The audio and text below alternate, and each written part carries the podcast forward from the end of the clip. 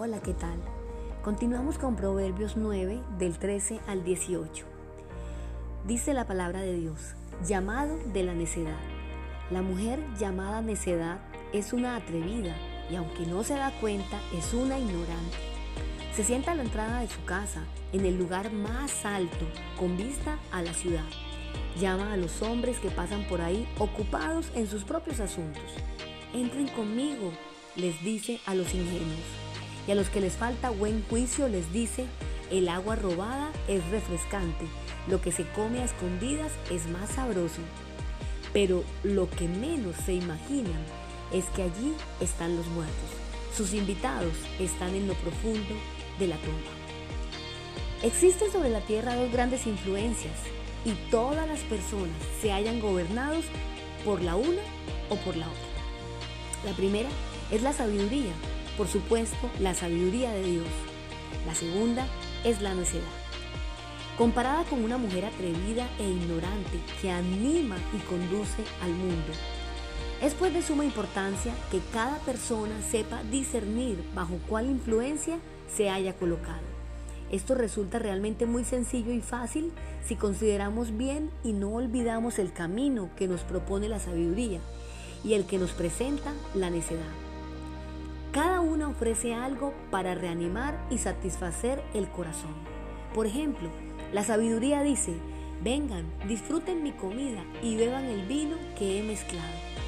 La mujer que representa la necedad dice, el agua robada es refrescante, lo que se come a escondidas es más sabroso.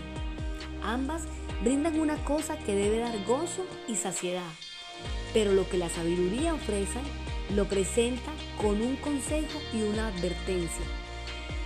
Dice en Proverbios 8:33 y Proverbios 9:6, escuchen mi instrucción y sean sabios, no la pasen por alto. Dejen atrás sus caminos de ingenuidad y empiecen a vivir, aprendan a usar el buen juicio.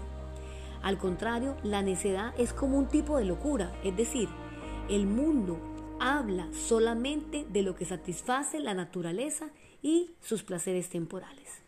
La necedad e ignorancia se personifican en una mujer adúltera que tienta a los que van por sus caminos derechos y que por sus pecados caen en sus redes. La sabiduría y la necedad se ilustran en este capítulo como unas jóvenes rivales, cada una preparando una fiesta e invitando a las personas. Sin embargo, la sabiduría es una mujer de carácter responsable, mientras que la necedad es una prostituta que sirve comida robada. La sabiduría apela primero a la mente, la, necedad a los sentidos. Es más fácil estimular los sentidos, pero el gozo de la necedad es temporal. En contraste, la satisfacción que da la sabiduría dura para siempre. El banquete descrito en este capítulo presenta algunos paralelos importantes con el banquete que Jesús describió en una de sus parábolas. Quizás muchos querían ir, pero nunca lo hicieron porque les desvió algo que en ese momento les pareció importante. No permitas que nada se vuelva más importante que la búsqueda de Dios. Las malas acciones pueden sentirse bien, las malas acciones pueden sentirse maravillosas.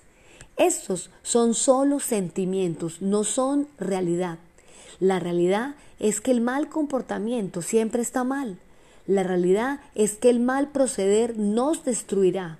La realidad es que Dios odia todas las cosas malas. ¿Sabes?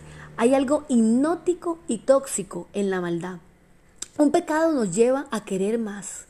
Una conducta pecaminosa parece ser más apasionante que la vida cristiana. De ahí que muchos echen a un lado todo pensamiento acerca del suntuoso banquete de la sabiduría para comer la comida robada de la necedad. No nos engañemos, el pecado es peligroso. Antes de desear el fruto prohibido, debes echar una mirada a quienes ya lo comieron y mira en qué terminaron en la muerte. A veces una muerte espiritual, en otras ocasiones la pérdida de una relación, un matrimonio, una familia, o en otros casos la muerte de la esperanza sobre sí mismos. Basta considerar las consecuencias de estas dos influencias en aquellos que se han dejado llevar por ellas para discernir cuando uno es conducido por la sabiduría o cuando es conducido por la necedad, es decir, por los atractivos y placeres del mundo. Por ejemplo, Eva siguió la necedad cuando deseó el fruto del árbol.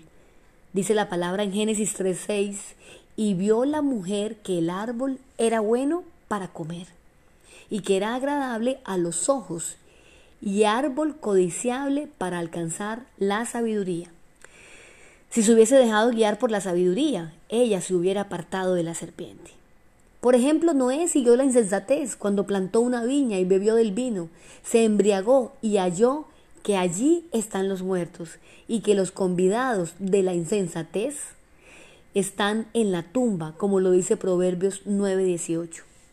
También los hombres que edificaron la torre de Babel fueron conducidos por los deseos del mundo, por el poder, por los insidiosos y falso espíritu de independencia. Buscaron un centro e intereses mutuos independientes de Dios. Sin embargo, Abraham, de manera contraria, fue guiado por la sabiduría cuando dejó su tierra y la casa de su padre, sin saber a dónde iba. También fue guiado por ella cuando permaneció en la tierra prometida como en tierra extraña, perseverando hasta el fin en aquel camino de separación que revela y enseña la sabiduría, es que en efecto el aspecto más característico de la sabiduría es que ella nos enseña la separación, presentándonos un camino nuevo y muchas veces desconocido para los seres humanos. En cambio, la característica de la necedad es lo que el mundo ofrece, la satisfacción de los deseos carnales, lo que es completa y exclusivamente para nosotros y para alimentar el yo, el ego.